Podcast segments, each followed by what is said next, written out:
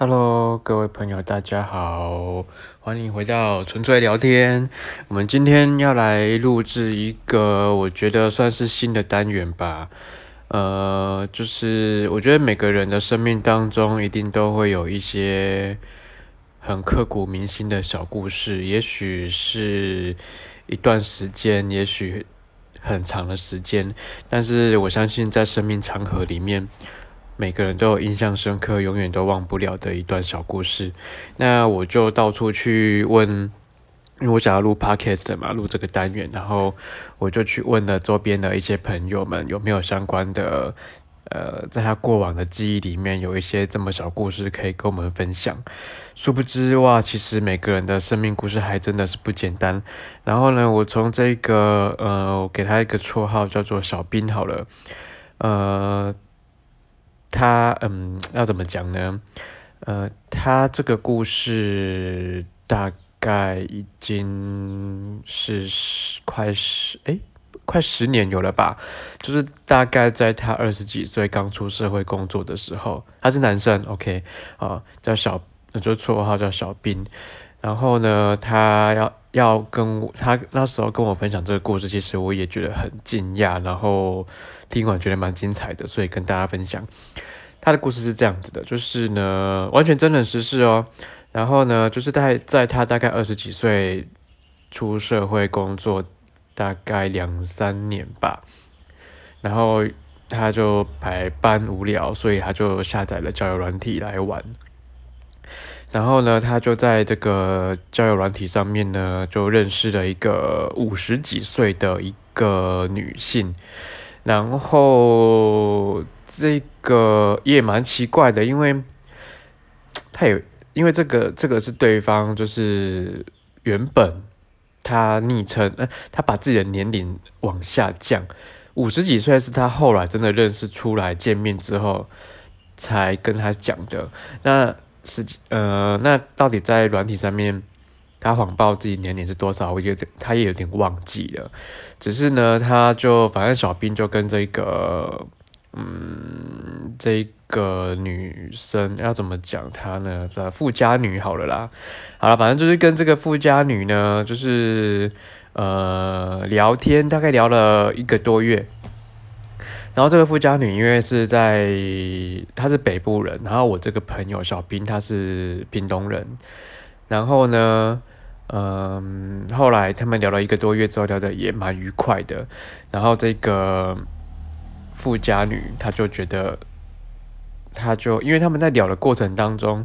这个小兵大概原本只知道说他就是一个。从关谷某一家关，我我不能讲出来，反正就是某一家关谷银行退休的高阶主管。然后呢，他常年都被派到国外，所以他一直都没有结婚。然后呢，呃，就是刚好那一年他退休了，然后就回到了台湾，然后是住在桃园龙潭的。叫做一个渴望园区的一个，呃，反正就是那边啦。如果如果有当地人，一定大概就会知道。然后就是那个渴望园区，就是呃，算是有钱人俱乐部吗？反正呢，里面呢，就是就是听他描述，就是反正这个社区很大，然后里面有草坪，然后里面有很多独栋的别墅这样子。然后这每栋别墅。都非常盖得非常非常漂亮，有些甚至像 很像欧洲小花园的别墅这样子，然后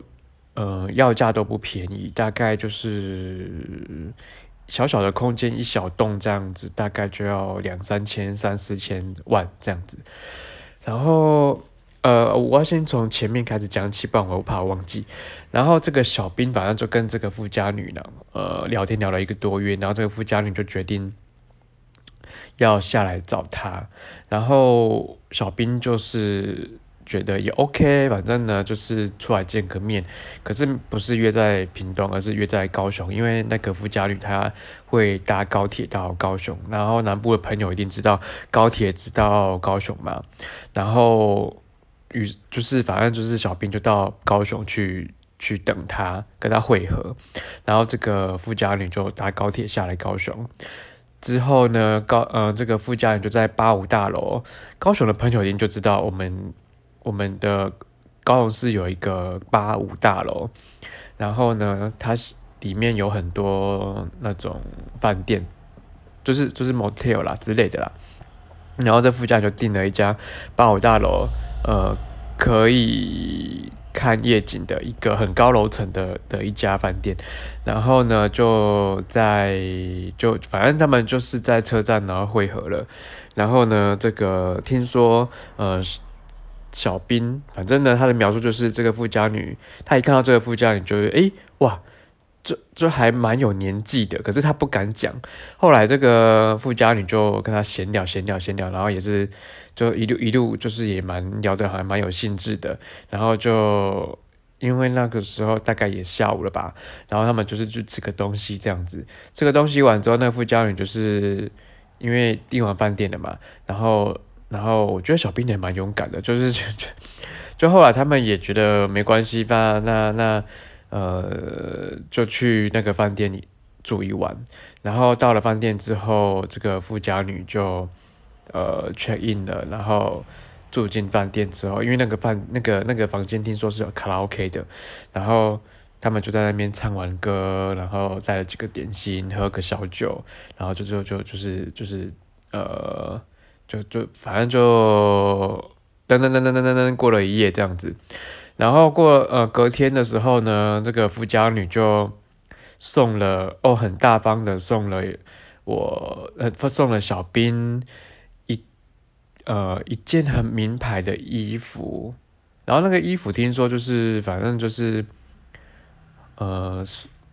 反正就一件名牌衣服啦，然后跟个名牌包包，然后呢就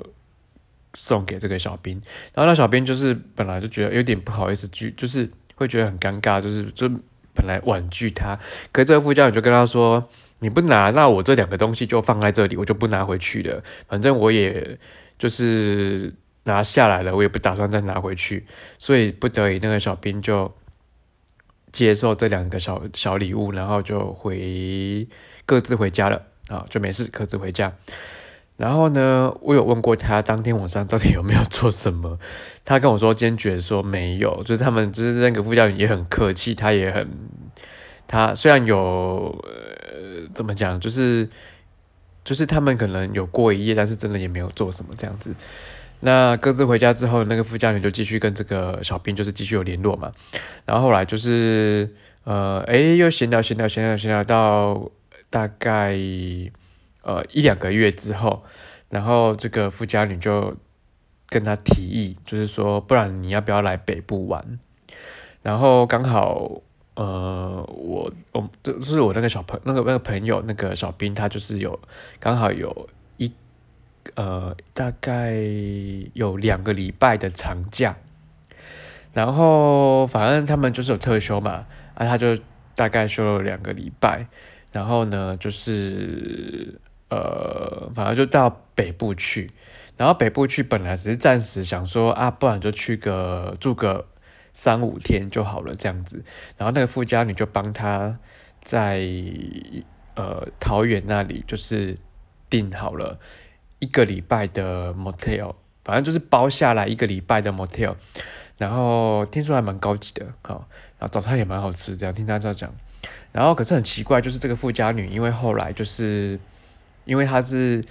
某银行退休下来的高级主管嘛，所以专门在管钱的嘛。然后呢，他回台湾之后，他的一个朋友在竹科里面开公司，然后就聘他去公司里面帮他管钱。然后呢，听说我听说他只是去帮他管账，一个月大概有十万块。然后呢，再加上他退休之后，听说他们的银行有给他们的一个退休金，就是呃，反正他每个月银行给他大概十万，然后他回台湾之后又去他他朋友开的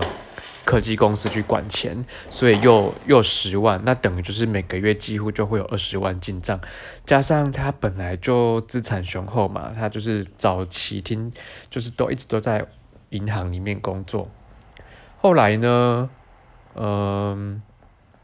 他反正他就上去了嘛，因为小兵就是也觉得相谈甚欢，然后也也觉得没关系，就当做去玩，然后就上去了。上去之后就是比较奇怪，就是说这个富家女就是包了一个月的 motel 给他，可是他白天还是要工作嘛，就是他他他就是白天会利用一点点时间，然后去竹科园区里面的公司，呃，算个账，管个钱，然后打，呃，也不用打卡了，然后就。反正不用到中午，他就可以出去了，对。然后就是白天，听说白天他就会出门，然后晚啊下午中午过后，他就会回来接小兵去桃园啊去新竹玩，然后晚上就陪他过一个晚上这样子，然后隔天早上再一大早再出门去公司上班，就这样大概过了五天一个礼拜，然后呢？后来就是呃呃，快假期快结束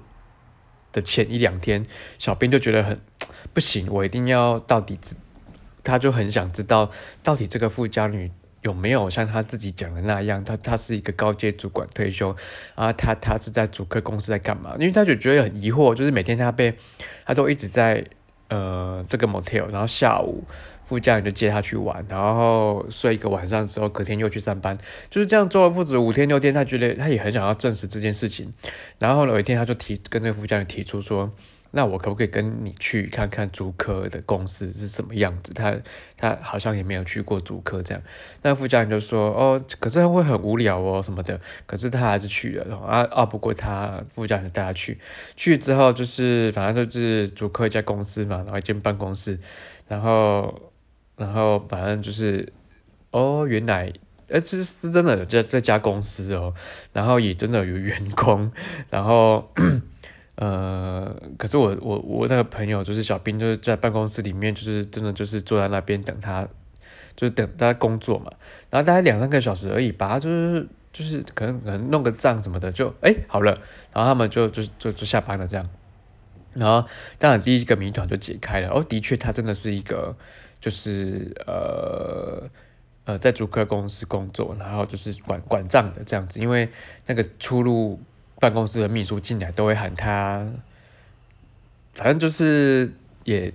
细节，当然我我也不晓得，反正他就说他证实了，他就是他他们那间公司在管钱，然后也确实有这个老板，因为他有出来。讲谈生意，他也有在场这样子。后来呢，就是在隔一天，在假期最后一天的最后一个晚上，忽然那个副驾就就跟就问小兵说：“呃，你想不想出国玩？他刚好有，他刚好也也有一个礼拜的假期可以玩这样子。”然后小兵就有点疑惑，就觉得说：“哦，可是他这样子会不会就是太临时了这样子？”然后。副驾就说：“我不会，不会，不会。”马上呢，他们就手机拿出来，Apple 就订一订，然后就订了去日本，然后去了五天四夜吧，还是三天四天三夜，忘记了。反正就是去了日本玩。然后呢，去的时候呢，小兵本来还想说，是不是他也要付一点钱？可那副驾就跟他说：“不用，一毛钱都不用给他。”然后呢，就是反正呃，机票订了，饭店也订好了。然后他们隔天就真的飞，呃，就就就真的直接往桃园机场出发了。然后上了，呃，不对不对不对，然后这中间有一个过程还蛮有趣的，就是他们那个小兵就问他说：“可是我们都没有换日币，也怎么办？那这那那我们现在要不要去先去换日币，明天再上去这样子？”那个副驾就跟他说：“不用不用不用不用不用，我们到机场再说。”后来他们到机场之后，因为机场有银行。然后是他们他以前的服务的银行，结果呢，那个小兵就觉得说，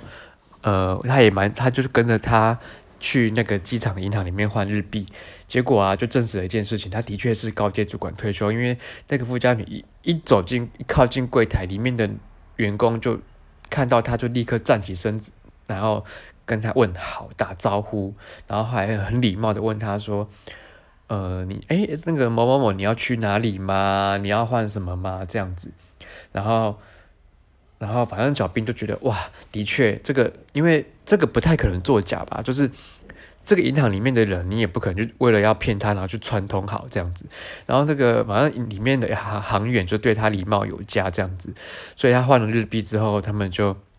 就出来了，出来之后，他就把一半的日币换了很多，很蛮蛮多的哦，就拿了一半的日币给了小兵，然后就跟他说花完再跟他讲。那小兵就觉得哇，就是整个就觉得很不可思议这样子。后来他们就上了飞机到了日本，然后就反正就是一直玩，一直买，一直一直吃这样子。然后这个副驾就陪他要去哪里就去哪里玩这样。后来结束假期要返回的时候，还去的买了很多很多东西。然后这全部都是富家女结完账，然后一毛钱都没有让小兵付。后来呢，他们回到就就反正都结束日本旅行了嘛，然后就回到台湾。回到台湾之后，呃，隔了大概快一个月，然后那个富家女，她中间他们好像还是有联络了。然后那个富家女就跟跟他说，他要去上海，就是呃谈一笔生意，然后。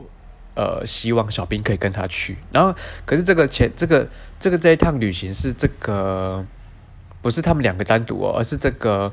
富家女跟她的老板一起去，他们要去出差，要去会一个在大陆经商的一个一个生意人就对了。然后呢，一个一个台商啦，然后呢就顺便带着小兵去，然后小兵就说啊，他也没有去过中国大陆，反正就跟着去。后来他们就去了上海，所以就一路就就就就又飞，然后。飞到上海去，然后也是，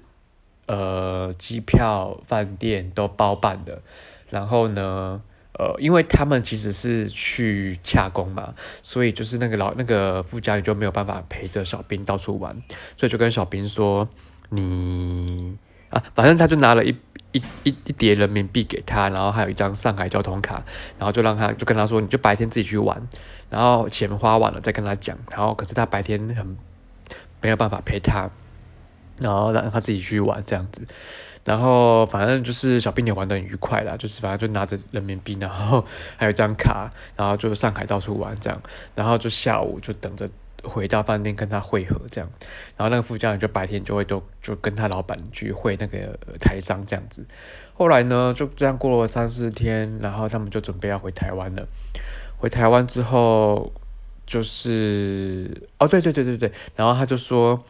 他们在回台湾的前一个晚上，呃，这个富家女终于呃有时间陪他好好吃一顿烛光晚餐，然后就去了，反正就 anyway 就是很浪漫的吃了一顿烛光晚餐，然后隔天就再飞回来台湾。后来这个富家女就是有，嗯，怎么讲？呃，因为这两趟旅行之后，然后他们有一点感情升温这样子。然后虽然他们差了很多岁，大概呃小兵可能二十几岁啊，五十，大概反正就就是差了一一半吧，就是可能二十五、五十这种这种论据啊。然后我觉得都可以当他的妈妈了这样子。然后可是后来觉得，我觉得小兵可能有点爱情冲昏头感觉。反正呢，就后来也也开始两个人走得很近，然后有点像在交往这样子。可是又觉得不太是不太是，嗯，因为那个富家女其实她也没有很怎么讲，她也没有非常的确定的说她想要跟他交往，因为她也觉得啊，对我漏掉一件事情了。反正她就讲说，这个富家女觉得她后来啦，后来那个小兵才知道，他们家好像跟政治有点关系，就是他们家跟他们家以前的呃。呃，祖父那一辈好像跟政治有点渊源，所以他们他们呃，好像跟当地的一些政治人物有一些交集，所以他们家本来就算有钱人。然后他有跟小兵说，他一直都是一个很独立的人，他就是想要到国外去闯，然后。呃，很在年轻的时候没有按照家人的期待去结婚，可是到了他五十几岁了，他想他他也不想要屈就，可是今天虽然认识了小兵，也觉得很有缘分，但是他也不会因此，他也觉得说他自由惯了。可是这个小兵反而觉得说，哦，那也蛮奇怪的，就是他对他这么好，可是又没有想要跟他在一起。可是这个时候，小兵就开始疑惑了，就是这件事情到底要不要算是爱情？这样，后来就是大概他们哦，对，后来这个副将就去忙选举了啊，不是他去选哦，是去帮这个政治人物助选，然后。呃，听说那一年好像是县市长选举，后来他就是帮他就是因为忙忙于帮别人帮那个政治人物助选，所以就两个人之间就比较疏远了。后来这个富家女很妙哦，就是她觉得她她开始觉得呃跟小兵不是这么有交集，可是她又觉得亏欠于他，所以她就跟小兵说，不然你账户给给我，然后。我每个月汇钱给你，那那个小兵当然就觉得说很奇怪啊，我我们既然什么都不是，那你干嘛汇钱给我这样？然后那个副将就说没关系，反正他他就只是觉得对他有点亏欠，然后他想要用他想要就是用呃给他一点零用钱，然后因为就是本来小兵也不愿意，可是就觉得这样去这样就是有点半强迫的。这个小编就给了他一个账户，然后这个账户里面是空的，就是他不是他常用的账户。然后呢，这个富家女就每个月会给他一万块，当做他零用钱。然后就这样汇汇汇汇了三五个月吧，三四个月可能有。后来就是小兵也没有去动到这笔钱，听他讲过，现在已经过了快十年了。他那他现在银行就是某某银行的账户里面仍然。有这一笔钱，可是他一直都没有去动它。然后反正这个富家女呢，就是会了几个月之后，就跟他说他，呃，因为这个政治人物他选上县啊，他选上县长了，对。然后呢，好像有点政治犒赏的感觉吧。然后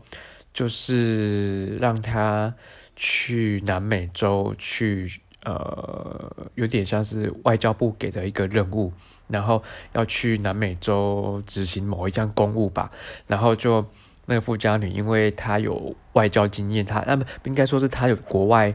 就是就是经商的，呃，不是经商，就是然后在国外住在那边银行的经验嘛，所以就被派到那边去管账。后来就是傅家人就就跟小兵说他要出国了，而且这个时间不知道会何年何月才会回来。小兵就觉得有点生气，就会觉得说：“哦，那你觉得说你就是用钱搪塞我，然后就就是这样吗？哈，就是反正就是两个人有点闹得僵这样子。”后来这个副家人就跟他说：“你要不要找个跟你年纪相仿的女生结婚好了？这样你也不用背负一些社会压力。”后来小兵就觉得说：“哎，有点被戏弄的感觉。”然后。这富家女后来真的就去了南美洲，然后听说他们维持了一两个月，还有在本还有在联络，因为可是听说当地的时间跟我们台湾时间是颠倒的，所以他们就是常常利用早上跟晚上的某一点点交汇的时间，然后做一点点的交集。可是后来就是因为小兵也觉得说，哇，我也不知道你何年何月才要回来，难道我要一直等你吗？然后呢，富家女也会觉得说，我我跟你年纪差这么多，我跟你结婚势必要承受一些社会压力，你的家庭也会不允许或什么什么的。那后来，呃，他们就渐行渐远，然后就没有联络了。一直直到快十年后的现在，小兵回想起这件事情，还是觉得非常非常非常的神奇，因为就就因为交友软体然后认识了一个人，这个人就愿意就是。呃，做为他做这么多事情，然后带他出国，然后甚至还有点像包养他一样，就是给他零用钱。然后，可是到了最后面，却其实也没有要他结婚，或者是要有他做什么都没有，就是无偿的付出，然后只为了关心他，给他疼爱，然后对他好这样子。对，然后甚就是反正。对小兵来说，这是一个还蛮有蛮呃有一点点哀伤，可是又有一点神奇的生命经验。然后他分享的时候，其实我觉得他有感，我感觉得出来，其实他还是有部分的想念。但是因为时间过了实在太长了，我就问他说：“那你后来为什么不试图去联络他？”他就说：“后来他也没有再回了，就是他赖啊什么的也没有再回了，所以也就彻底就是放下了。”对。那其实就是我觉得后来我也想想啊，这是第一个，以后我们可能还会有类似很多奇人异事。我那我我这样想一想，就是因为他现在也三十几岁了嘛，我就觉得哇，其实，在生命当中，你看哦，人的缘分就是这么神奇，有人陪你。呃，度过某一个阶段，然后上了车陪你过了一个阶段，可是这个阶段过去了就下车，下车之后就就真的就是从这个人世间好像蒸发一样，永远都不会再见到面了，甚至连讯息都没有了。哇，那人这一辈子也许走得很长，也许走的要有很多很多阶段，那你要很感谢，就是每个阶段你有某个人愿意呃跟在你身边，或者是。一起陪你走过某一个阶段，也许那也是他人生的某一个阶段，然后还好也有你陪伴。但是我觉得我自己是个很感性的人啊，我觉得陪伴有缘分的陪伴，最后都会在你心底面留下一些很深刻的回忆。然后你看哦，你看就这样分开之后，这么。看似很紧密的关系跟缘分就不见了，然后就没了，然后呃就各自各奔东西这样子，呃人生嘛就是这么奇妙，